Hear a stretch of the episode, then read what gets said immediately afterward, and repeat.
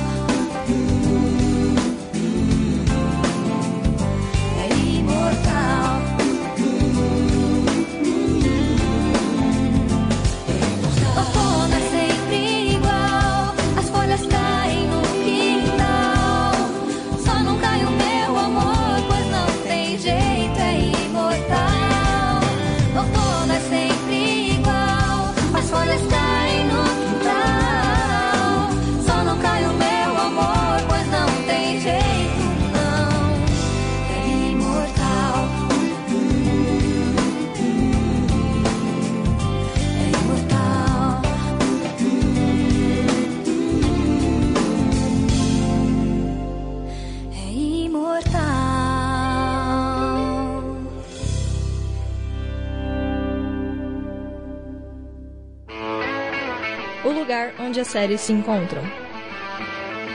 Central Perks.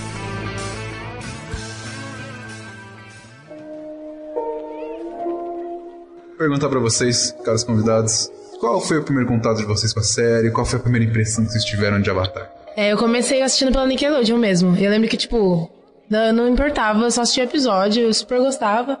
Aí deu uns anos depois, acho que eu tinha uns 16. Aí falei, eu quero ver de novo esse negócio, eu assisti tudo do começo ao fim em uma semana. Foi um momento assim que eu vivi pra Avatar e não me arrependo. É, comigo foi a mesma coisa também, tipo, eu comecei a eu comecei a assistir quando eu era, sei lá, devia ter meus 14 anos aí também na Nickelodeon, e aí eu via uns episódios soltos, então, tipo, não acompanhava, assim, sabe? Aí deixei quieto, daí depois, muitos, muitos anos depois, eu já tinha 22 anos, eu acho, eu falei, ah, tá na Netflix, tava fácil de ver, falei, ah, vamos ver, né, eu já, eu via quando era mais nova, eu vi, achei maravilhoso, incrível, estupendo, é isso. Bom, a minha história é um pouco parecida com vocês. Eu também comecei a assistir vendo em TV por assinatura. É, quando eu era criança, TV por assinatura era um objeto de desejo assim muito grande da minha parte e que eu só fui ter, se eu não me engano, com uns 12, 13 anos. E quando eu consegui, eu assistia tudo que passava. E eram reprises, eu assistia as reprises e Avatar entrou nessa, nessa minha linha de produção aí. Então eu assisti ele inteiro na época na Nickelodeon. Eu lembro que na época eles passavam lançaram o livro 1 e 2 e eu assisti eles à exaustão. E perto do período em que eu tava parando de assistir, eles dublaram o livro 3, jogaram lá e eu também pude ver o final, assisti ele inteiro na TV. Desde então, cheguei a reassistir alguma coisa, mas tive minha dose ali, cavalar de Avatar, mesmo na TV por assinatura.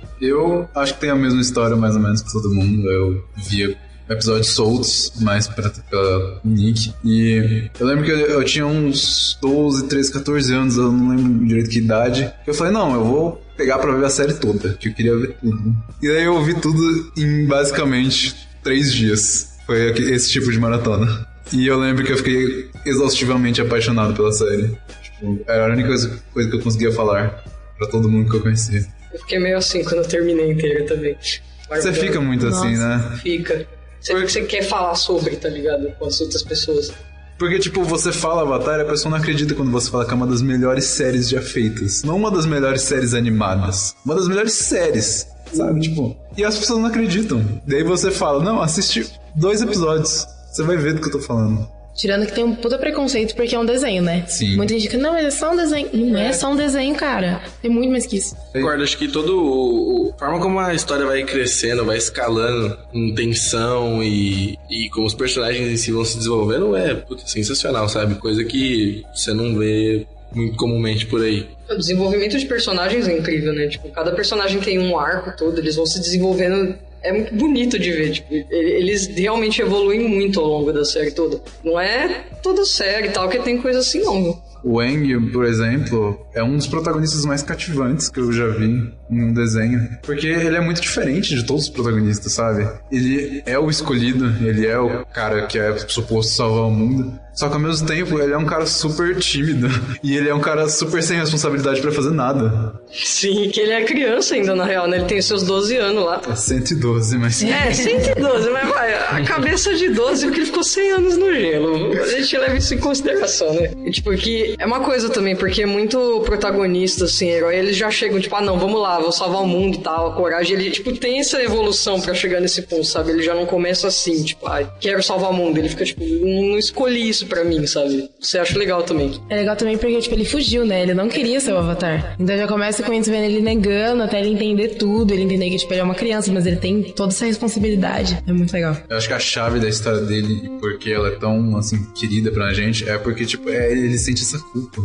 Isso é uma parte muito importante. Porque, tipo, se ele só tivesse sobrevivido aquilo, se ele tivesse fugido quando a Nação do Fogo atacou, sabe? Daí ele caiu na tempestade, daí ele ficou preso no iceberg, teria sido uma coisa. Mas ele fugiu, sabe? Ele fugiu dessa responsabilidade. E daí ele sente que por causa disso, tudo que tava ao redor dele aconteceu. Tipo, ele sente que se ele não tivesse fugido, não teria havido guerra. Que ele conseguiria dar um jeito de parar a Nação do Fogo a tempo. Isso é muito trágico, sabe? Você pensa que, tipo, é um garoto de 12 anos tem- tendo que conviver com isso. A ruína de todo um mundo por causa dele, porque ele não teve a força de, de pegar a responsabilidade pra ele. Deve ser uma culpa bem punk, né? Se imaginar no, entre aspas, assim, um ápice de realização que ele tem no momento que ele retorna ao, ao templo do ar e vê todos os restos mortais dos, dos Monges. monges que cuidavam dele. O tanto que eu chorei nessa cena. Nossa, Nossa, é, pesado, mano. Triste. É quando ele, ele. Eu acho que ele assume o estado Avatar pela segunda vez. E é, é legal, porque a primeira vez é porque o Zuko tá quase. é, ele cai na água, e daí ele faz pra sobreviver. E daí esse não, é pura, é pura raiva. Você vê me- meio que essa faceta dele, é muito trágico. É pesado. Ele vê o esqueleto do monge Gyatso, né? É. sim. O monge que cuidava dele. Nossa, é realmente, tipo, tem vezes que você esquece desse drama dele. Mas tem vezes que ele é tão palpável que é difícil você pensar em outra coisa.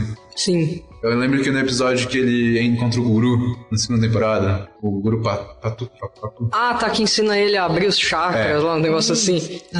E daí ele, ele fala de um chakra que é bloqueado pela. Esqueci o nome em português. Fala em inglês, que a gente tá. Grief. É. Caramba, esqueci também.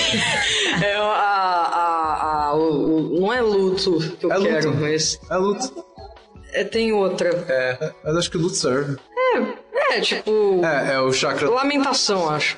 E É, eu acho que, que pega melhor. É, é o chakra do amor, que ele é bloqueado pela lamentação. E daí ele mostra todos os monges formando uma seta, e daí mostra eles desaparecendo. E daí o guru fala: Você realmente sofreu uma grande perda. Daí, porra, tem como você pensar em outra coisa a não ser, tipo, esse moleque pe- perdeu todo mundo.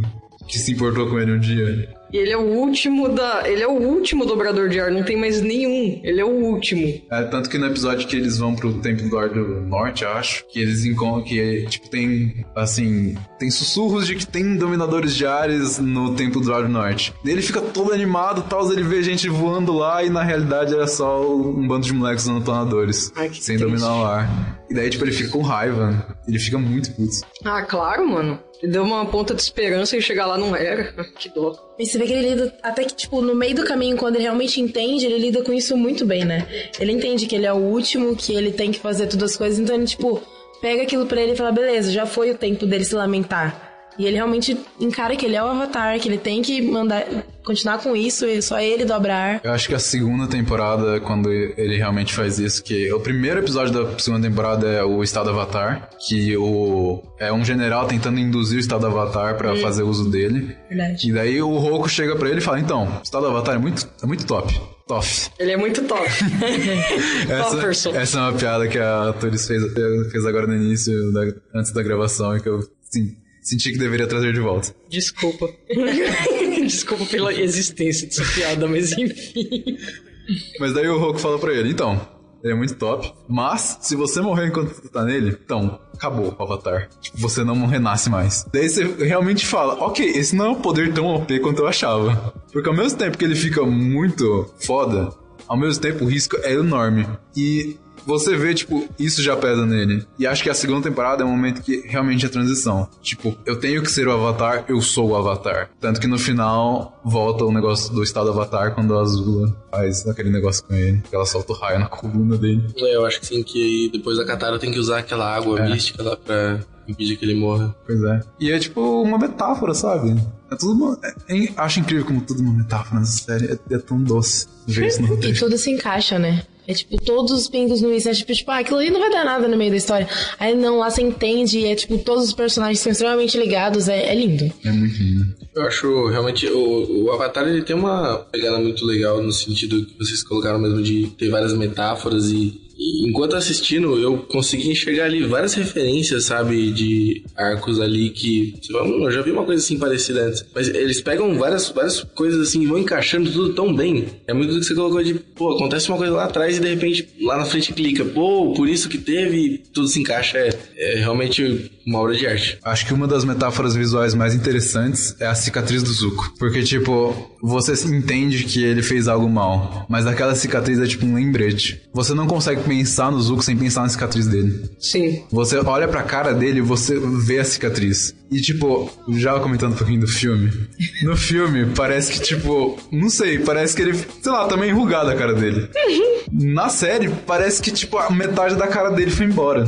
Tem horas que, tipo, é incrível é, aquele corte de cabelo que ele usa na primeira temporada, porque ele é um corte de cabelo feito exatamente pra aquilo, pra você ver exatamente a cicatriz. Você vê direitinho, né? Ele tá com o cabelo pra trás, tudo. Até eu ia falar disso também, tipo, você vê muito a cara dele, você vê aquela representação que ele é da, da tribo do fogo, né? E aí, do nada, quando ele começa a soltar o cabelo, você vê que ele não quer mais aquilo. Já começa com a, mo- Tipo, é um detalhezinho, é só o cabelo dele na história e, tipo, muda muito a sua visão sobre ele. É que na segunda temporada ele corta aquele rabo de cavalo e daí deixa crescer um cabelo meio ralo. Daí na terceira, o Sim. emo.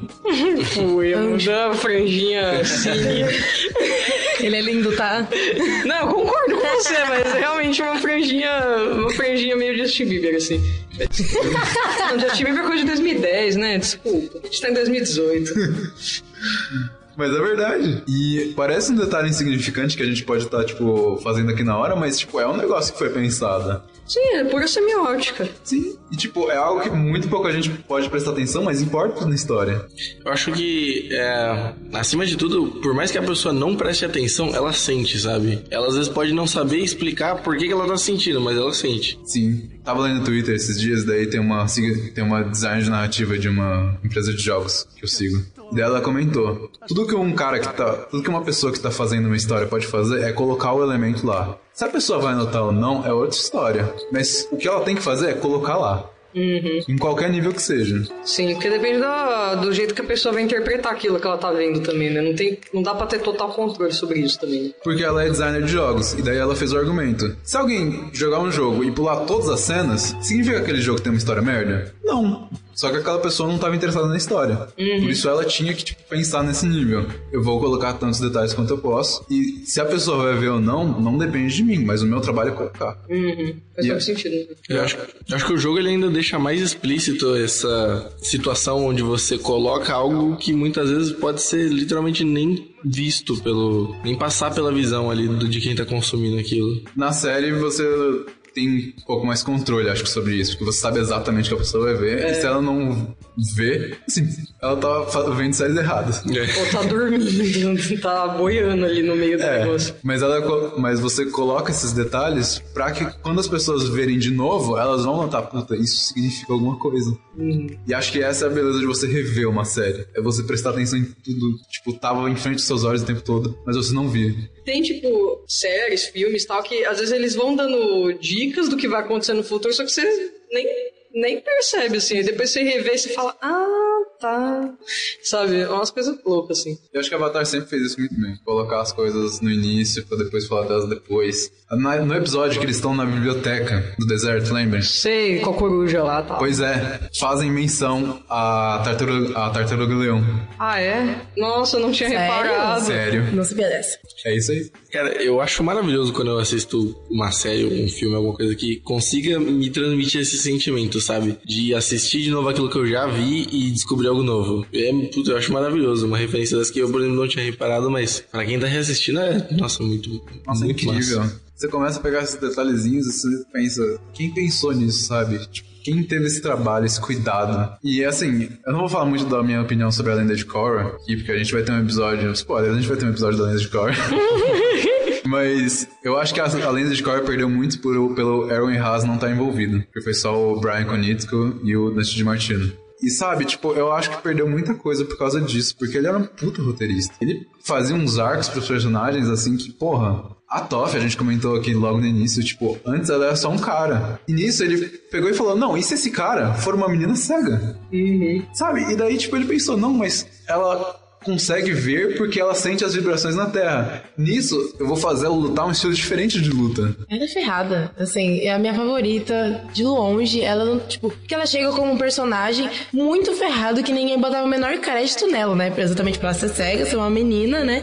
E ela, tipo, tá lá. E ela, tipo, super rica. Ela, tipo, totalmente diferente na vida dela. E ela não, ela tá pouco cagando porque os outros estão pensando dela. Ela faz, tipo, muito ferrada. E assim, se não fosse ela, metade das coisas não iam acontecer, não iam acontecer direito, né? Então, assim, a Toff é a única que sabe o que tá fazendo ali. Sim, concordo. E Todo o cuidado que você mencionou de colocar visualmente um estilo de luta diferente pra refletir o fato dela só conseguir enxergar quando os pés dela estão em contato com o chão, cara, é maravilhoso você perceber essa paixão dos caras ali em deixar cada detalhe no lugar que deve ficar, sabe? E ao mesmo tempo você limitar o, a percepção dela, sabe? Tipo, dentro do universo. O primeiro episódio que ela aparece termina com ela indo com o Eng. Nisso, eles estão em cima do Apa, daí o Sokka joga um negócio pra ela, que daí ela não vê, então, tipo, cai na cara dela. tipo, é você, tipo, delimitar o poder dela, mesmo você sabendo como ela é foda. Bom, Quão foda ela é. É, então, é, é, tipo, não é uma coisa idealizada assim, né? Ah, ela é fodona aqui e ninguém consegue ganhar dela. Não, ela tem as limitações dela, então é uma coisa super equilibrada, assim. Na verdade, todos eles têm essas, essas limitações e tal, mesmo sendo muito fortes, tipo a Katara, ela consegue dobrar sangue, mano. ela é muito. Mano, aquele episódio Ela é foi muito- muito tenso. Nossa, foi muito pesado, tipo, é uma coisa muito pesada, mas ela tem as limitações dela também, sabe? O pessoal às vezes não bota, não botava, né, no começo credibilidade nela também. Até por ela ser a única dobradora de água do, da tribo dela e tal. O pessoal não respeitava muito. Ela, tem, nossa, é incrível, os personagens são super equilibrados, sabe? Uma coisa que eu gosto muito na Toff também, que, tipo, ela não é apresentada no primeiro episódio ou no segundo, igual todos são os principais, né? Ela é, tipo, lá no meio da série, no meio do caminho, e, tipo, conseguem construir ela tão bem quanto a Katara, o Sokka, que tá desde o primeiro episódio. Tipo, é um cuidado surreal de fazer ela, né? É, absurdo. Eu adoro como, tipo, todos os elementos têm essas subdobras. O fogo tem o raio, que pra mim é o mais legal de todos, porque a explicação dele é fantástica. Tipo, como ele- o Iro explica, tipo, você separar a energia dentro de você. E daí como o Zuko não consegue fazer isso porque ele é muito caótico dentro dele. E a dominação de sangue da água, a dominação de metal que a Toph inventa. Linda! que é uma das melhores cenas da série, porque é, o Guru Patik tá explicando pro Aang a maior ilusão de todas é a ilusão de que estamos separados. E daí o Aang fala, assim, como tipo as nações. Pô, é um negócio tão atual. Daí ele pula, pô, não só isso, mas tipo os elementos. Daí ele fala, o metal é só terra refinada. E daí nisso você vê a Toph, tipo, sentindo o mineral dentro da jaula que ela tá. E daí ela tentando fazer força. Nossa, é muito bom essa cena. Lindíssima. Não, Dona. aquele- Nossa. Aquele final dos dirigíveis que ela sai dominando todos os metais ali dentro, cara, que merece, sério. Inclusive o, so o Sokka comenta, acho que eu tô tão feliz que a gente trouxe pro grupo.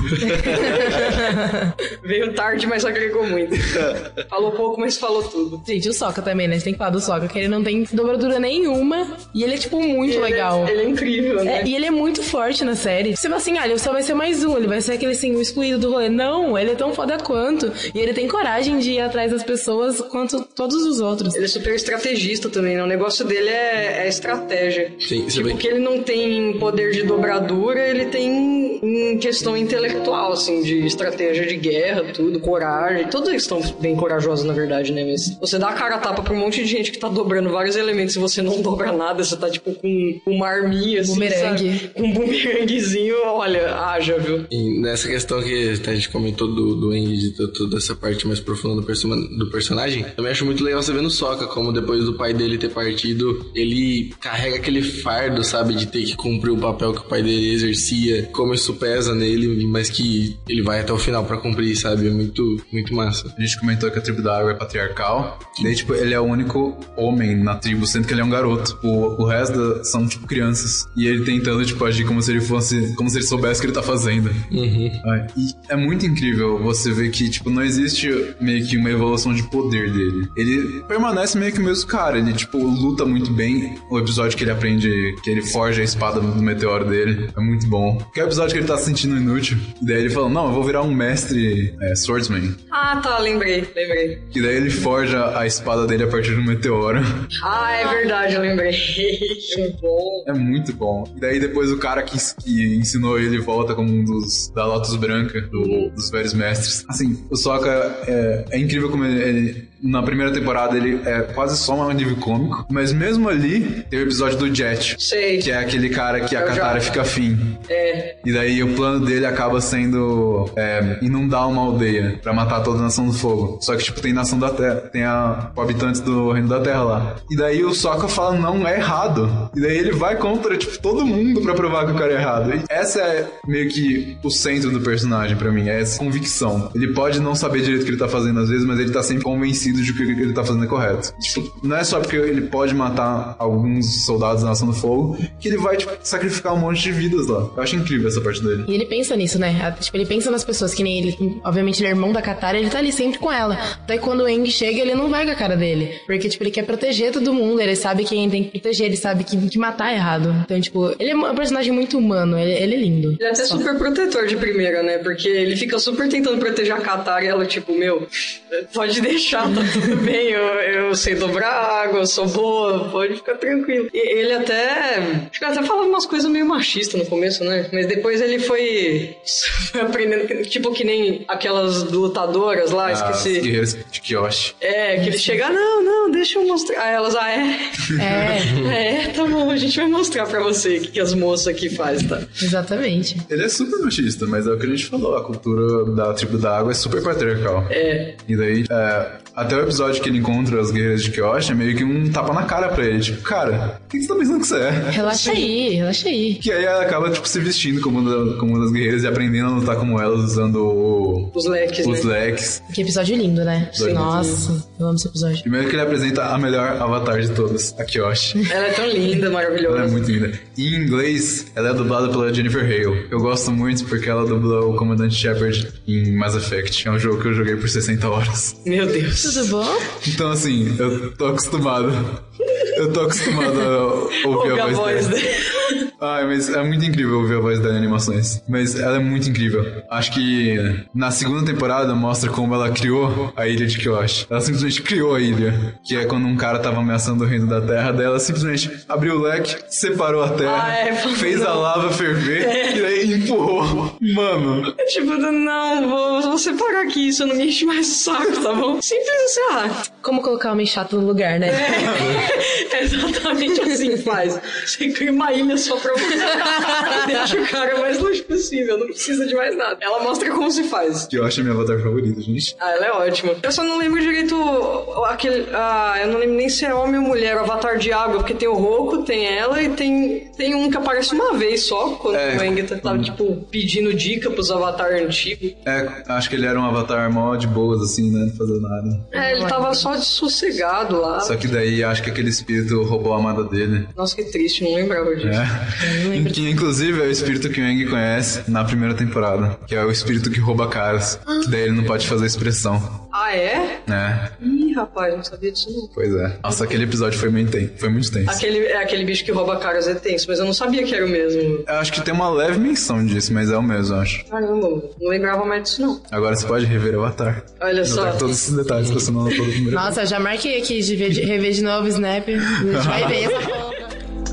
A gente não falou muito do Zuko ainda, né? Vamos falar do Zuko porque do eu, falar. eu amo o Zuko, ele é incrível. Eu adoro é. personagens trágicos, todos acabados e que tem um arco e que, e que, tipo tem uma coisa que redime eles. Eu, eu adoro isso, então assim, eu tenho um ponto fraco pelo Zuko. O Zuko, ele é um cuzão, né? No começo você fica tipo, mano, eu não quero saber desse cara, eu espero que ele porra. Mas aí, tipo, no meio da série você vê que ele é, tipo, maravilhoso, que ele é só uma criança perdida que não sabe o que tá fazendo. Ele é super complexo, cara. É, e tipo, que quando ele entende tudo que ele tava fazendo que era errado, o quão errado era, ele, tipo, mano, ele caga pra todo mundo fala, eu vou fazer o que eu acho que é certo, que eu não preciso me provar pra ninguém. Então, tipo, ele é muito ferrado, ele, assim, eu acho que, assim, todos os personagens são muito bem pensados, mas o Zuko foi, assim, teve que parar e pensar muito nele, porque foi uma mudança drástica nele na série, né? É, é lindo. É que apesar de ser uma mudança muito drástica, ela é muito gradual. Isso que eu acho legal, tipo, ele não foi, ah, ele tava lá e do nada ele piscou e falou, nossa, acho que eu tô sendo cuzão, acho que eu vou mais ser cuzão. E pronto, vai lá. Não, tipo, ele, ele vai, aí ele volta, ele muda de ideia, ele faz merda de novo, aí ele tenta se redimir. E nisso ele vai sofrendo, vai ficando angustiado, fica doente. Ele- até tem uma cena que eu achei tão legal, quando ele tá lá com, a- com as meninas naquele. Aquela coisa meio de férias, né? Não lembro direito. É, na praia de. Nossa, esqueci o nome da. Na praia. É, Amber Island. Isso, que aí ela tá todo mundo desabafando lá, tá. Ele fala, eu tô com raiva. Aí Ela, você tá com raiva do quê? Ah, você tá com raiva de X coisa, tá com raiva de Y coisa. Ele, não, eu tô com raiva de mim. Aí eu falei, meu Deus, mano, que incrível. Porque ele é tão complexo e sofrido e maravilhoso. Sim. Que homem. Eu concordo. é, é, E associado a esse tempo que ele leva percebendo que ele tá sendo cuzão, é, é muito dele perceber que, tá sendo, que ele tá sendo cuzão, acho que tá associado ao fato dele ir se libertando um pouco da dependência emocional que ele tem ali com o pai, que ele sente a necessidade que ele precisa ser aceito. E é muito bonito como você vê que aos poucos ele vai deixando isso embora e se tocando que o que ele tá fazendo realmente não é o correto. Ele vai se desconstruindo, na real, né? Sim. Não, e até quando ele vai ajudar, que todo mundo fica, mano, o que, que você tá ajudando a gente? Tipo, demora também, quando começa a ajudar, que ele- a confiar nele. É, ai, é tudo lindo, né? Maravilhoso, maravilhoso. Eu li uma análise tão boa do personagem dele, que é tipo assim, no episódio que mostra a história do Aang dele, que é justamente pra você falar, não, eles não são tão diferentes assim, que é o The Storm, a tempestade, que mostra o Aang fugindo dos monges, ao mesmo tempo que o Zuko, é, como ele ganhou a cicatriz. E tipo, por que, que ele ganhou aquela cicatriz? Porque ele fez a ação moralmente correta. Porque ele defendeu a vida dos soldados que iam ser sacrificados. E por isso ele foi punido da maneira mais brutal possível. Então, pra ele, ele sem, ele agora ele tem uma moralidade meio que errada, sabe? Ele tá meio que se equiparando ao exemplo errado. Por isso, todas as ações que ele tenta tomar, ele tem, ele pensa, ele, ele toma elas pensando, não, agora eu vou fazer o que é certo fazendo a coisa mais errada. E é essa desconstrução que você falou que acontece ao, longo da série. Ele perceber que só porque é o que o pai dele fez, não significa que é o certo. Que leva até um dos momentos mais gloriosos da série. Que é ele enfrentando o pai dele no Dia do Sol Negro. Que daí ele fala, tipo, não, isso não tá certo, eu vou sair daqui. E daí o pai dele até ironiza e fala, parece que o seu tio realmente rub off on you, sabe? Tipo, você Você pegou muita influência do seu tio, né? e daí, ele, e daí ele né? só sorri e fala, peguei. Ah, peguei, ainda bem, não é mesmo? Porque se fosse Pois é. Sua, olha, olha todas as. E ele fala isso com um sorriso na cara, que tipo, ele tá tão orgulhoso de ter finalmente se tornado o homem que o tio dele sempre via nele. Usa. Você Que vibra homem. com o Zuko, né? É uma coisa assim, tudo que ele faz, que você vê que ele tá entendendo, você fica tipo. "Ah!" É muito bom. Ah, Nossa, e eu lembro que eu fiquei com tanta raiva, porque é o que eu falei, ele trupica o tempo inteiro. Então ele tá fazendo. Ele tá sendo legal e você fala, vai, Zuko, você consegue, você é o cara. Aí ele vai e faz merda de novo. Fala, puta merda, Zuko, por quê? Você tá vindo bem, meu Deus. Aí eu passava nervoso, falava, por que, que você fez isso? O ápice disso eu acho que é a segunda temporada, né? Ou o final da segunda. Ai, que é, que mesmo? é quando ele tá muito de boas, e daí a Azula chega e fala: Então, eu vou te dar tudo que você sempre quis. É só você, é só você trair seu tio. E daí ele vai lá e tem aquele momento que ele tá apontando pra ela, só que daí ele muda de repente e aponta, e aponta pro Andy. Você fala, puta que Ai, pariu. eu fiquei tão pistola, mano. fica, Falando. você fica, eu acreditei em você. eu estava confiando. É, é tão legal porque ele quebra suas expectativas também, né, na história. Tipo, não é, não é linearzinho, não é preto no branco, mal e bem o tempo todo. É uma coisa tão maravilhosa. É um personagem muito mundano, né? Porque por mais que a gente tenha, por mais que nós tenhamos as melhores intenções, sabe? As pessoas erram. Ele, acho que talvez assim erre um pouquinho mais que a média, né? É, um pouquinho. Mas assim. assim, Assim, o Eng quase morreu. Ele quase acabou com o Avatar. Mas assim, ele... levaria ao fim do equilíbrio no mundo. É, Mas mas também, todo mundo erra, né? Ai, mano. Fez que ele pelo menos não fez. Exatamente. É, inclusive a cinematografia ajuda muito em você fazer isso. Tem uma cena, acho que logo na primeira temporada, que ele tá dormindo e tem tipo aquele banner gigantesco da Nação do Fogo é, do lado da cama dele. E daí ele, tipo, de repente se vira, sabe? Só pra não ter que olhar pra aquilo. Porque ele sempre, tipo, ele sente o peso da responsabilidade, tipo, ele é o príncipe exilado. E ele sempre sente essa pressão que a Nação do Fogo faz sobre ele. Só que eu acho que o exemplo mais foda disso quando ele conversa com o tio dele na prisão. Ai, eu não lembro direito. É depois que ele sabe a história do, do Senhor do Fogo. Ah, ah, é, como é que era? Que ele tinha parentesco com. Ele tem parentesco tanto, quanto, tanto com o Avatar quanto com o Senhor do Fogo. É, era uma coisa O assim. Senhor do Fogo que começou a guerra e o Avatar que tinha que ter impedido ele. E daí, mano, tipo, olha o que eles fazem. Eles fazem o. Eles, vi, eles filmam a cena meio que de lado. Você tem o Zuko, a Grade e o Iro. E daí, o Iro, ele tem muito mais espaço que o Zuko. Ele meio que move a grade contra o Zuko. E parece que ele tá preso. Porque, tipo, por mais que o Iro esteja por trás das grades, é o Zuko que tá preso naquela coisa que ele criou pra si mesmo. Naquela ideia de ser o que o pai dele tem que, quer que ele seja e de ser aquela pessoa que ele não é. Agora eu lembrei a cena que você tá falando. E é muito fodido. É uma das cenas que eu mais gosto em Avatar, por causa, porra, você sente toda a sabedoria do Iro. Naquele momento que ele fala: Zuko, eu posso estar atrás das grades, mas é você que tá preso. Exato. Nossa, é acho fantástico. O Iro é maravilhoso. acho que o Iro é meu personagem preferido desse, desse desenho. Sério? Ela só abre a boca pra falar. Sabedoria. Sabedoria. E ele é muito suave, né? Ele é ele e É. paz. Ele, ele passa muito uma impressão de, ah, tomar meu chazinho aqui. Aí Você vai ver, ele, ele é muito forte, ele aguentou muita coisa zoada, assim. O filho dele morreu na guerra, sabe? Pesado. E, e eu, eu acho louco como. Ele é o irmão do, do Ozai, né? Tipo, a diferença. Eu não sei nem o que aconteceu ali. Por que, que o Ozai virou o Ozai e o Iro, tipo, é aquela pessoa suave. Mas o o próprio Iro também não é santo. Mal de irmão mais novo. É, deve ser. Não, e o legal é que o próprio Iro, apesar dele, dele ser todo ah, zen e tal, ele fez umas coisas muito zoadas também na época da guerra. Então é, é o que eu falo também de não ser tão preto no branco, sabe? Ele entende, né? Tipo, ele assim, ele fez merda, mas ele não é mais aquilo. Ele entende que tem muita É, coisa mais que isso. É, ele teve esse crescimento é, ele, ele- ele chegou nesse, nesse estágio de contemplação, assim, que ele falou: Não, tudo bem, fiz merda, mas a gente, a gente segue, né? Passado, né? Ele entende isso muito bem e ele passa isso pro Zuko também, né? Ele fala assim, tudo bem, você fez merda, mas tem mais que isso, né? Ele tenta muito passar, é, é ótimo. Eu acho incrível quando ele confronta o Zuko logo que ele acha o Appa debaixo do Lago Laogai. Que daí ele. Ele sabe que o Zuko é o espírito azul. Tipo, ele sabe. Porque ele é o Iro. E o Iro sabe Ele sabe tudo. E daí ele fala, tipo, Zuko, você tem que pensar no que você quer. Você tem que pensar no que você quer ser. E daí o Zuko, tipo, fala, eu não sei o que eu quero ser. E daí o Iro faz, então você tem que responder essa pergunta antes de qualquer coisa.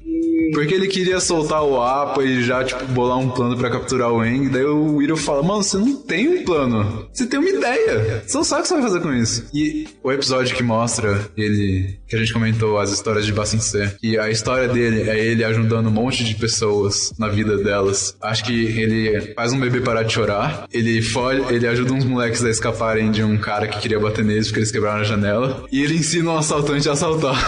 é verdade.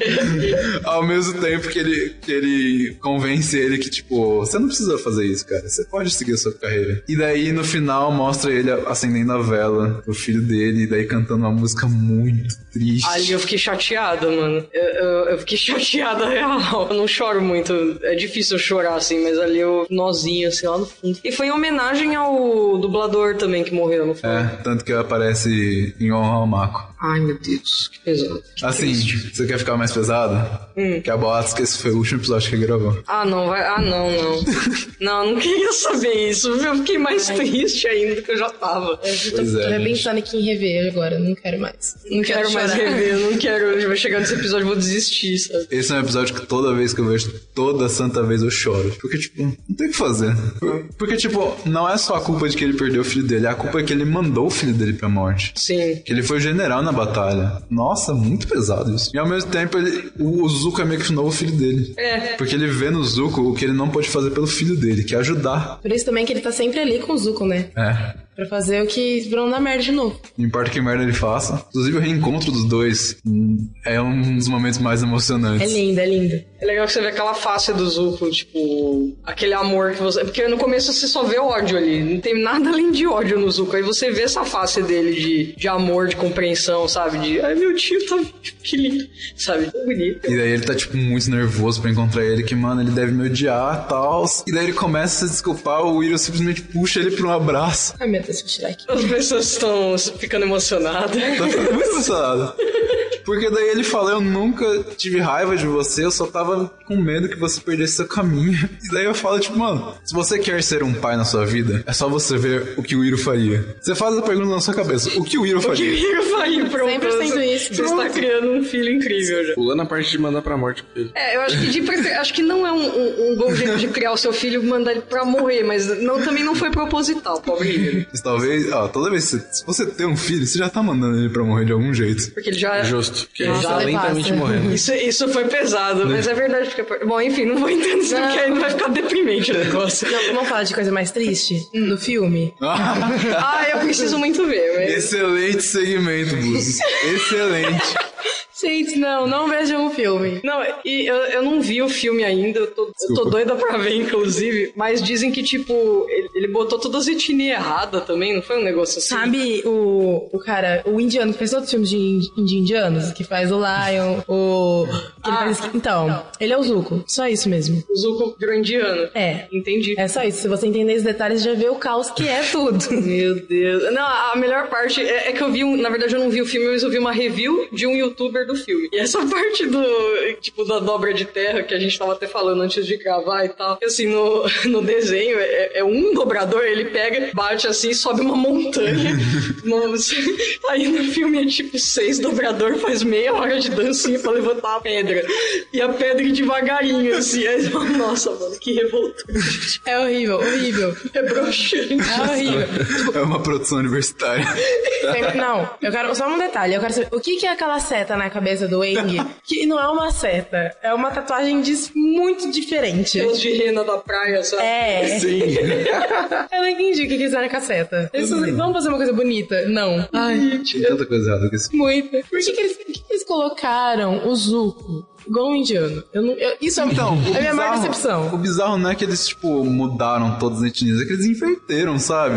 Sim. Tipo, a nação do fogo era pra ser, tipo, japonês. E daí você tem a tribo da água, que são todos esquimós, menos a e Sokka. Ué. Eu não sei. E, gente, é, o filme mostra o Ozai, tipo, no meio. Mas a graça é você não ver a cara dele Pois até é. praticamente o final. A animação demora, tipo, três temporadas. Só que daí chega e é um cara sem presença em tela nenhuma. Você fala, esse é o Senhor do Fogo? ok. Gente, eu queria muito fazer uma comparação assim, tipo, com todos, todos os personagens. Porque assim, eles tentaram. Eu consigo ver que eles tentaram. Mas foi um tenta uma tentativa muito ruim. É um Dragon Ball Evolution. não. Eu acho que é pior. É Com pior. efeitos piores. Sério. Nossa, dá Porque, mano, a animação é muito linda. A animação animação de todas as lutas, de todas as coreografias, de todas as cenas é muito bem feita. E eles utilizam os poderes das maneiras mais criativas possíveis. Dominação de terra, mano, é o que eu queria fazer pra vida. Meu sonho. Porque, sério, as coisas que eles fazem é tipo, nossa, lembra que- aquela parte que eles invadem o Palácio da Terra? E daí, tipo, os dobradores meio que, tipo, sim. pra eles não conseguirem subir, eles meio que, tipo, invertem as escadas pra virar uma rampa. Sim. Ai, E daí eles simplesmente movem o tablado de terra, tipo, e vão movendo ele pra cima. Mano, é muito criativo. E daí chega no filme, pau, pau, pau. Uma rocha pedrinha. subindo. Hum, a pedrinha ali flutuandinho, assim. Nossa senhora. Uma coisa que me incomoda muito nesse filme é que você, se você for ver, o diretor do filme é o Shyamalan, que é um cara que tem um histórico de fazer algumas coisas muito boas e outras muito ruins. Mas é, o, o que, o que eu me pergunto é como que um cara que já conseguiu fazer coisas tão boas não teve a capacidade de olhar pra aquela animação e entender o que torna ela boa pra passar pro, pro filme, sabe? Porque no final das contas o filme ele é só uma coxa de retalhos ali de cenas do, da animação, mas que começam ali porque sim, porque vamos colocar aí que a galera que assistiu vai reconhecer e vai ficar bonitinho e vai ter umas ação e aí dane-se. Ah, pô, uns efeitos especial aqui, Hollywood. Exatamente. Se você me falasse que é um filme do Michael Bay, eu não acharia estranho. Não, é que às vezes ele pode ser bom em fazer as coisas, mas ele é. Ele pode ser bom em fazer coisas originais, mas adaptações ele pode não ser tão bom. Isso aí realmente já dá pra arriscar da lista dele. É, ele realmente não serve pra fazer adaptações, essa pessoa, esse indivíduo aí. O que eu acho que prejudica muito essa adaptação e é o motivo dela ser um mau filme é que ela vê o escopo de Avatar da primeira temporada e ela pensa: como é que eu vou colocar tudo isso no filme? Sim, exatamente. Ao invés disso, ela devia ter se perguntado como é que eu levo o personagem disso a isso. Você vê em Avatar, ninguém diz tipo, ah, eu penso tal coisa, ah, eu sinto tal coisa. Eles são só tipo, ah, você sabia que esse cara invadiu a grande biblioteca de Taos e por isso ele sabe disso? Ah, o que eu vejo mais evidente é a cena que o Aang encontra todas as estátuas do Avatar no- quando ele chega no Templo do Ar do Sul. Que daí, tipo, é um momento que, porra, você sente quanto que houve atrás dele quanto que ainda vai haver. E é um momento que no filme é explicado pra você soltar um touch point, sabe? Não aparece nada, assim. Não, tipo, não tem nenhuma luz que sai dos olhos da estátua, ele não conversa com o Roku, nem com aquele dragão bosta que tem no filme. É ótimo o dragão. O dragão. O dragão é otimamente ruim. Ah, tá. É que eu achei. Ah, tá. Que o dragão no desenho eu acho mó não. da hora. Não, é que no filme. lugar do Roku tem um, tem um dragão falante. Que Que, tipo assim, ele é tão ruim, mas tão ruim que fica legal, entendeu? que tristeza. Eu tô um pouco feliz de ter apagado isso da minha memória, porque eu realmente não lembro de dragão. que sorte, cara. Na verdade, desse filme, o que eu me lembro mesmo é o começo, quando a Nação do Fogo ataca a tribo d'água, e eu lembro do final, quando a Nação do Fogo ataca a tribo d'água. E dos créditos que eu levantei aplaudindo. Porque graças a Deus acabou. Eu não vi esse filme ainda, só tô. Mas eu imagino que deve ser essa sensação. Ah, é pior do que você imagina. Eu acho que o- a grande falha desse filme é que eles tentaram tanto o, o anime, não, né? Desenho virar um filme que eles cagaram pra tudo. Assim, eu quero fazer exatamente o Eng dessa roupa, com essa roupa, desse jeito. Tipo, eles focaram muito nisso. E o resto ficou uma bosta. E aí, tipo, tentaram tanto nisso, mas erraram, tipo, todas as etnias do filme. Fora que os atores, assim, pelo amor de Deus. É, a atuação ali é meio, é meio triste mesmo, viu? Eu não Nossa, sei onde que foi o dinheiro do filme, de verdade. Nos efeitos especiais que aparentemente são ruins. o orçamento era baixo. Acho que no, no- no cenário só que eles gastaram todo o dinheiro, porque era possível. Uma das maiores decepções de, de- com a atuação da minha vida antes tinha sido aquele ator que colocaram pra fazer o Anakin na Sei. trilogia prequel de Star Wars. Mas a galera do Avatar... É, porra! o- que que os caras... Aquele Aang, mano. Eu acho que a meta deles era fazer um filme ruim. Aí deu tudo certo, entendeu? Mas, tipo, tem coisas que não fazem o menor sentido. Mas, tipo, nem se você olhar por cima. Tipo, a prisão dos dominadores de terra é um campo de terra. Pera, o quê? Eu lembro. Ah, tipo, a gente tá preso. desenho é um navio. Pois é. Sem terra, pra eles não dobrarem, certo? Feito de metal. Porque eles ainda não sabem que eles são capazes de dobrar metal. Exatamente. Daí o que, que eles fazem? Eles dobram carvão, que faz sentido. Sim. Só que não, eles estão presos num campo cheio de terra. Mas é que aí o, é, o filme ele até se justifica no fato de que se não tiver seis dobradores juntos, eles não vão conseguir É, é feito pra levantar uma pedrinha. Exatamente. Imagina pra mexer todo o campo. Afunda esse cara na terra aí, amigo. Se não tiver ninguém pra ajudar ele a levantar, Você junta cinco 190 dobradores pra, tipo, cavar um buraquinho assim, no chão pra eles tentarem escapar. Por isso que não deu certo. E numa dessa, a Avatar antes ela o quê? Tirou uma ilha, né? E os caras não conseguem isso. É absurdo. É, tipo, sentido. Sabe? É a melhor dobradura e olha o que eles fazem do filme, mano. As outras são tão ruins quanto. Tipo, você precisa de 300 dobradores pra levantar uma gotinha. Eu água. odiei que eles fizeram com a, dobra, a dominação do fogo. Que, tipo, aparentemente eles precisam de ter uma. Uma com um- fogo perto. É, um fogo perto pra eles poderem dobrar. Mas eles não tiravam, tipo, meio que do oxigênio. Exato! Fazia parte da lore do Avatar. Tipo, eles terem aprendido dos dragões a transformar, tipo, o ar o que eles exalam em fogo. Só que não, agora eles precisam de, tipo. Ter fogo pra mexer o foguinho. Vamos falar alguma coisa que esse filme acertou? O que, que ele acertou? Não sei, Aí você tá querendo alguma coisa muito difícil. Aí de- tá foda, né? Ah, vai que alguém sabe, né? Os muito- créditos. Boa, os créditos. É, a tela preta ali. é o ápice. Ah, vai, nada, não tinha nada bonito, cenário. Ó, ó, vou falar uma coisa. A trilha sonora não é tão ruim quanto poderia ser. Ah, não, o cenário é bonito. Não, a trilha sonora. Eu não lembro, mas o, o cenário é bonitinho. Assim, se você, por exemplo, for passar esse filme pra uma criança ali que não tem um senso crítico tão apurado, ela possivelmente vai olhar e vai achar divertido. Daí ela vai falar. falar de Avatar. Daí ela vai É. falar, pô, vou- talvez eu vou ver essa série. Exatamente. Daí ela vai falar, puta, eu odeio esse filme, mas eu amo esse filme. Eu sinto que, não só nesse filme, mas em uma gama de filmes aí, a gente tem a sorte que a dublagem salva a gente. Porque se você for assistir dublado, você tem uma interpretação muito melhor do que o original. A dublagem brasileira é incrível, né? Eu amei Ela é referência mundial. Sim, pô, por décadas a dublagem brasileira salvou a gente de ter que ver o Arnold Schwarzenegger interpretando alguma coisa. Vamos lá, a gente focar no que brasileiro sabe fazer dublagem, né? Mas a gente fala dos dubladores aqui, mas é porque eles fazem um trabalho excepcional. Sim. Todos eles. E por mais que tenha um errinho de tradução ali. Menos o aqui, Luciano ali. Huck. O Luciano Huck Desculpa, bom todos os dubladores de Avatar. Ah, tá, vale. Que- o que eu acho mais incrível é o cara que dubla o Sokka. Porque ele em inglês, ele em português, é tudo tão hilário quanto. tudo que ele fala é hilário. Um cogumelo gigante. Vamos fazer amizade com ele. Gente, fala um defeito do Soca, além de ser machista no começo, porque não tem. Ele é ótimo. Incrível, nossa, mano. Ele consegue ser melhor que muito, muito personagem que passa que dobra alguma coisa. Sim. Com certeza. Ai, que homem. que mais? Mas fora isso, o filme fez alguma coisa boa? Eu não sei porque eu não vi, mas eu imagino que. Sorte sua. jeito. Ó, eu acho que fez muita gente se interessar na história, vai. Porque, tipo, eu vejo meus pais que eles amam o filme, mas eles nunca viram o desenho. Então, tipo, quando uma vez eu coloquei, eles gostaram muito. Então, eu acho que, tipo, ajuda nisso. Das pessoas irem procurar o desenho. Mas eu não sei mais nada que o filme fez de bom, além disso. Eu concordo, acho que como uma porta de entrada ele serve bem como um, como um flyer do desenho. É um flyer de uma hora e pouco. Deu flare merda. Todos são. Custou muito Spoiler. dinheiro. Ai, meu Deus. Mas eu acho que, por mais que a gente odeie o último mestre do arco, eles não puderam usar Avatar por causa do filme do James Cameron. Isso foi, isso foi Nossa, muito triste, ridículo. né? É a pior coisa, Avatar, o filme, a daqueles azuis, não. Tem que especificar. Sendo que veio muito antes. Sim! Nossa, que ódio desse- dessa geração que não viu o desenho e fica falando, ai, Avatar, caramba, Avatar é do Eng. Que no filme eles chamam de Ang. Hi, I'm Ang. Parece que tá. Inclusive eles mudaram a pronúncia de quase todos. Sério? né? Soca vira soca. Tudo bem. Sabe por quê? Esses caras não assistiram o desenho antes de ver É. o filme. Eles leram a sinopse só. Claramente. Nem isso, nem isso. Deve ter lido o roteiro e entender o que tinha que fazer, né? Porque, gente, imagina, você vê o desenho e te chamam pra fazer o filme. Você ia topar? Um filme dele. É que você não viu, né? Mas um filme ruim daquele, eu nunca ia topar, mano. Você fala, beleza. É, afundar a sua carreira, pra quê? Tchau. É tipo, é tipo, você tá procurando emprego e fala, hum, esse cara tá nos créditos desse filme. hum, acho que não vou chamá-lo.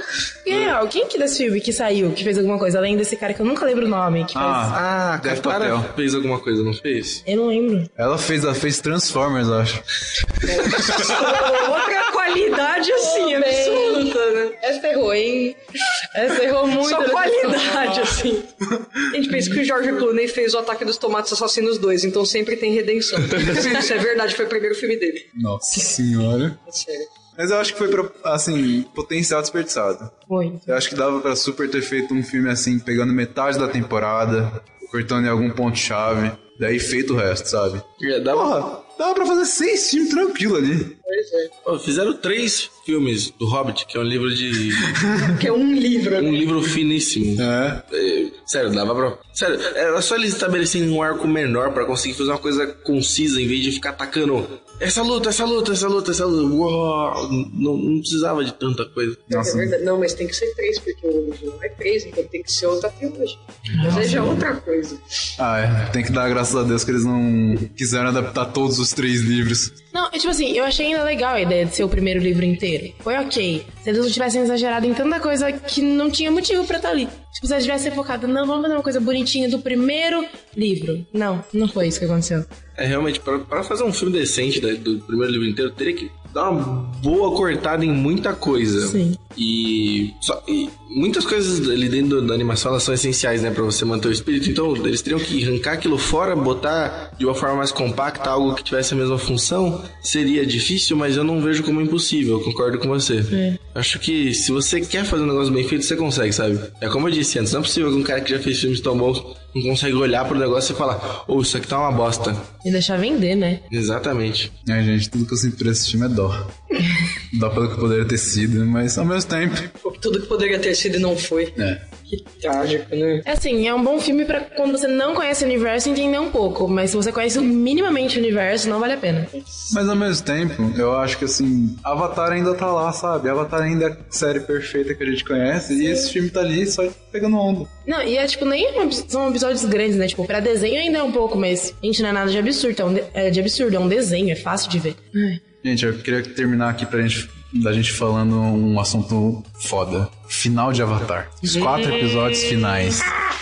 É. Que acho que é o Cometa de Sozin. Daí tem vários subtítulos. É, o primeiro é o Rei Fênix. O segundo é os Velhos Mestres. O terceiro eu não lembro qual é. E o quarto, o Avatar Aang. É aquela luta incrível, É, maravilhosa. Nossa É, senhora. todo esse, esse, esse arco é maravilhoso desde o começo, sabe? Eu lembro de como, como eles começam a sobrevoar ali a nação da Terra e lançar fogo em tudo. Cara, toda a trilha sonora e a, e a fotografia é feita de um jeito que você sente mal por aquilo que tá acontecendo, sabe? E consegue transmitir muito bem aquele sentimento. E desde o começo até o final, a toda a luta, é tão bem. É tão bem orquestrado tudo. Consigo lembrar de poucas cenas de luta que me transmitam tamanha emoção, sabe? E aí você pensa, como é que caralhos eles queriam fazer aquilo no filme?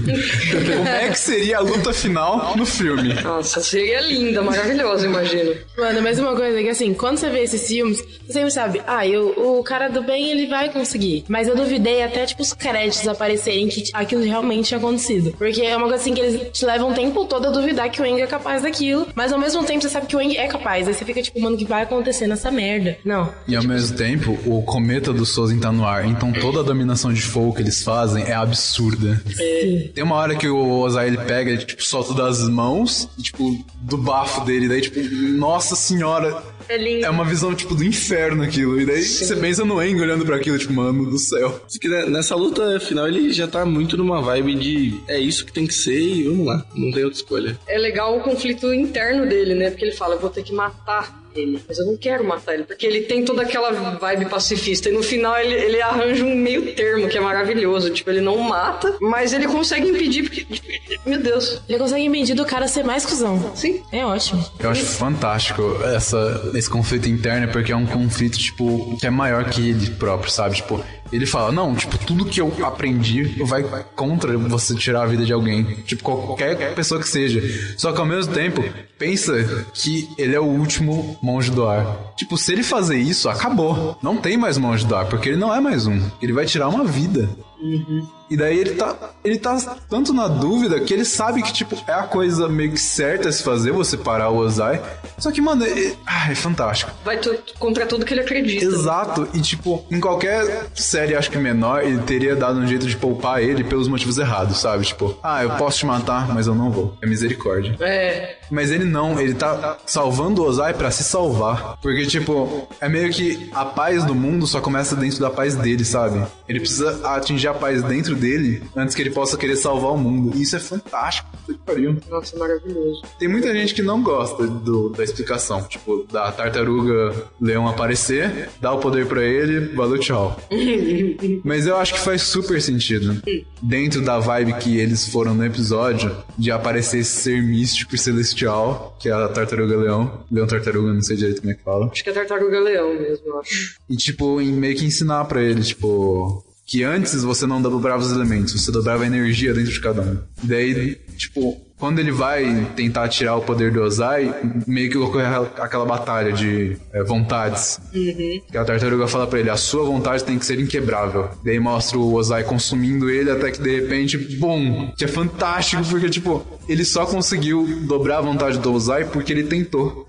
Porque ele não quis simplesmente matar ele. Porque era a vontade, a- o real ímpeto dele não era, era realmente, tipo, achar uma solução que resolvesse o problema, mas que não tivesse que matar o cara, né? E aí, e, tipo, ele achou essa solução, ele só foi, e aí ele ganhou força mesmo. E ele, É fantástico. Não, e uma coisa, quando eu assisti o A Lenda de Aang, eu demorei muito pra entender isso da Tartaruga Leão. Eu só fui entender mesmo quando na, no Korra, né? E aí eu fiquei tipo, mano, é um detalhezinho, assim, é uma coisa que acontece ali no último episódio e é ok, mas n- no Korra você fica, mano, isso foi muito melhor do que eu tinha entendido. É muito legal. E mostra também que, tipo, além de tudo, o Aang ainda é uma criança, né? Ele, tipo, ele não quer matar porque ele entende que é errado, mas também porque ele, ele não consegue nem entender o ódio do cara, ele não consegue nem nada disso. Ele, o Eng é uma, ele se mantém na pureza dele o- a série inteira e continua assim sempre. É, apesar de todas as bizarrices que ele passa, né? De todas as Sim. coisas extremamente pesadas que ele passa na vida dele, ele, ele não perde a essência dele. Cresce sem perder a essência dele. E cumprindo a função do Avatar de manter o equilíbrio no mundo, né? Que mensagem mais poderosa de paz do que trazer o cara vivo. exatamente. Mesmo depois de um combate ali de proporções absurdas. E outra coisa, quando todo mundo tava falando pra ele que não, você precisa matar ele. E tipo, não é como se as pessoas estivessem sen- sendo más, é só que tipo, mano, elas não viam outra solução pro conflito. Só que o Eng fala, não, tipo, não é que você tem que ter uma solução pro conflito. A questão é você não trair você mesmo.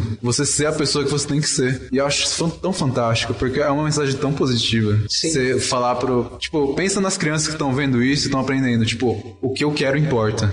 A Sim. pessoa que eu sou importa. E, tipo, eu tenho que agir conforme essa pessoa agiria. E não de acordo com o que o padrão ou todos dizem pra eu ser. Exatamente. Nossa, É, exatamente tipo, ele ele isso. basicamente fala para as pessoas: seja be true to yourself. Exato, se você entende que aquilo tá certo pra você, é isso, sabe? Sim. Ai. No Capitão América Guerra Civil tem uma frase que a Sharon Carter fala pro Capitão América que acho que traduz muito bem isso. É quando o mundo todo te falar pra fazer uma coisa que é errada, é seu dever plantar os pés no chão e falar não. Sabe, tipo, não vou fazer. Porra, isso você pensa que é de um cartoon de 10 anos atrás. Nossa, eu venero demais toda a gente que trabalhou nessa história, que trabalhou nessa animação, que trabalhou com os personagens, os atores que deram voz pra ele, tanto em português quanto em inglês, quanto em todas as outras línguas. Porque, na moral, essa é uma das animações que, assim, me acompanha pra vida até hoje. É muito Que boa. eu nunca vou esquecer. É muito bem feita, muito, muito, muito, muito bem feita. Tipo, até em termos técnicos, o roteiro, ele é brilhante, sabe? Ah, não sei explicar. Mas é, é brilhante, sério, é brilhante. Em questão de animação, tipo, é muito bom também. Eu, eu pessoalmente sinto que a animação, ela não envelheceu tão bem assim, porque ela, você sente que ela é meio travada ainda, sabe? Na primeira temporada é palpável. É, então, tipo, eu- dizem que na, no de Korra deu uma, deu uma melhorada, que eu não vi ainda a lenda de Korra também. Mas ao mesmo tempo eu acho que eles perderam um pouco de criatividade. na É, falar. É bastante. Agora você vê que foi muito pra, pra continuar vendendo. É. Do que realmente mostrar o universo, tudo aquilo. Então, mas tipo, mesmo a, mesmo a animação, ela sendo meio. Você vê umas frames meio travado, assim, tipo, mesmo assim, ela ainda é de uma qualidade muito grande, porque você vê que teve todo um estudo ali. Eu já vi um. Eu não lembro se foi um. Acho que foi um animatic que eu vi de uma cena de luta. Mano, é muito legal, porque. Nossa, você, você vê, tipo. Você, você consegue ver claramente a coreografia da luta. É uma, são coreografias muito elaboradas, né? Tipo, um tiozinho dando um soco em outro, sabe? Tem todo um negócio ali que alguém teve que pensar muito bem. Cada passo a passo que o personagem ia dar e é brilhante, brilhante, brilhante. É aquele negócio que a gente falou do baseado nas artes marciais. É. Tipo, tem toda uma pesquisa pra você saber o que você vai fazer e daí você vê os mestres, os movimentos deles, e daí você aplicar nisso junto com a dominação. Puta, é genial. E ainda elaborar um diferente, né, da Toph, que, tipo, era um detalhe ali nela que eles podiam. Se eles não tivessem mudado nada a luta dela, tipo assim, a gente não ia perceber tanto uma diferença, mas o detalhe que eles tinham cuidado, né, de fazer uma diferente só pra ela, por causa de uma coisa que ela tinha menos que a visão dos outros, é surreal. Torna ela muito única, né? Sim. É um, é um, é um cuidado mesmo, que nem você falou. E que ao mesmo tempo, ele atua em outro nível quando ele te explica mais da lore do Avatar. Porque- Por que, que ela Toph luta desse jeito? Porque ela aprendeu com as topeiras. É. Que Sim. Ensinaram a dominação de terra pra ela. Eu adoro como ele introduz esses detalhes de um jeito tão orgânico, sabe? Que os dragões foram que ensinaram fogo, é, a lua ensinou a dominação de ar, os bisões ensinaram a dominação do ar. Eu falei a lua ensinou É da água. É da água. Desculpa, quis dizer água. Mas ele insere todos esses elementos de uma maneira tão orgânica, tão assim, leve. E assim, porra, é o que você falou, é o roteiro é brilhante. É, eles têm todo esse cuidado de resgatar coisas e fazer alguma coisa que vai fazer sentido lá na frente. Assim, se você que tá ouvindo não entendeu que Avatar é uma das melhores animações já feitas, eu não sei o que mais a gente pode falar. A gente vai até sua casa, sentar você na cadeira e ter uma séria conversa com você. Não, a gente coloca e obriga a pessoa a assistir. Tudo certo. Exatamente. Não, Exatamente. não é difícil, é só passar dois episódios que ela já vai ver tudo na- todo o resto naturalmente. Verdade, verdade. Nem precisa. Não é uma série que precisa de esforço pra grudar as pessoas nela. Não, porque, tipo, que nem você já vê o primeiro episódio, você fica, meu, o que, que que esse menino tá aí? O que, que tá acontecendo? Aí você assiste o segundo, você fica, hum, é que mais um pouquinho. Na hora que você vê, você tá tipo, meu Deus do céu, passou horas e você tá ali ainda. E você não percebe passar, né? Você vê que todo mundo aqui falou que gosta, tipo, horrores da série, só que todos nós falamos dos personagens preferidos diferentes. Sim. Vocês falaram do Zuko, o Ronald falou do Hiro, eu falei da Azula. Tipo, A dela, a dela é a Toff, na a. Toph, desculpa. O meu é o Zuko mesmo. pois é, tipo, a gente tem tantas experiências diferentes, só que, tipo, todas elas tão boas com essa série. E, tipo, ter o seu favorito e reconhecer que o outro é tão ótimo quanto. Sim, que, tipo, sim. você só gosta dele por, por emocional, né? Nada, nada Uma demais. questão de afinidade. Exatamente. É, santo bateu. Sério, eu não confio em pessoas que falaram, não, eu não gosto de Avatar, sabe? Acho que eu nunca ouvi ninguém dizer isso. É, eu, também vi. não. Eu tipo, falar vi. que nunca assistiu é uma coisa ok. É. Acontece, tragédia na sua vida, mas. Se você nunca. Eu já ouvi duas pessoas no Twitter falando que não gostavam. Ah, é. Ah, não sou Twitter caga normais, regra. Não, é é que às vezes as pessoas elas falam, ah, eu vou dar uma chance. É. Aí a pessoa vem dar uma chance tão carrancuda, que coração amargo, que podia ser a melhor dádiva do, do- do audiovisual terrestre que a pessoa não ia gostar. Tem que se abrir, abre seu coração pro Avatar. Pois é, né? Fica aqui nosso singelo pedido. Eu acho que nessa nota a gente pode terminar o programa de hoje. Queria pedir muito obrigado a todo mundo que participou desse programa. Ronald, Muito obrigado pelo espaço de novo, muito obrigado aí aos ouvintes e até a próxima. Lipa, Muito obrigada. Eu, eu nunca tinha vindo e foi uma experiência legal e é isso. Obrigadão. Buzos. Obrigada, gente. Eu gostei muito de estar aqui e assistir o Avatar. Só isso mesmo. Obrigado a Ângela que fez a captação do nosso programa, que vai editar provavelmente. Ficamos por aqui, esperamos que você tenha gostado. Não esqueça de nos seguir no Twitter e no Facebook em arroba Rufbauru. Se você quiser mandar sugestões, comentários e qualquer outra coisa, mande no e-mail unespvirtual.gmail.com E fica aqui com a programação normal da Ruve e até a próxima.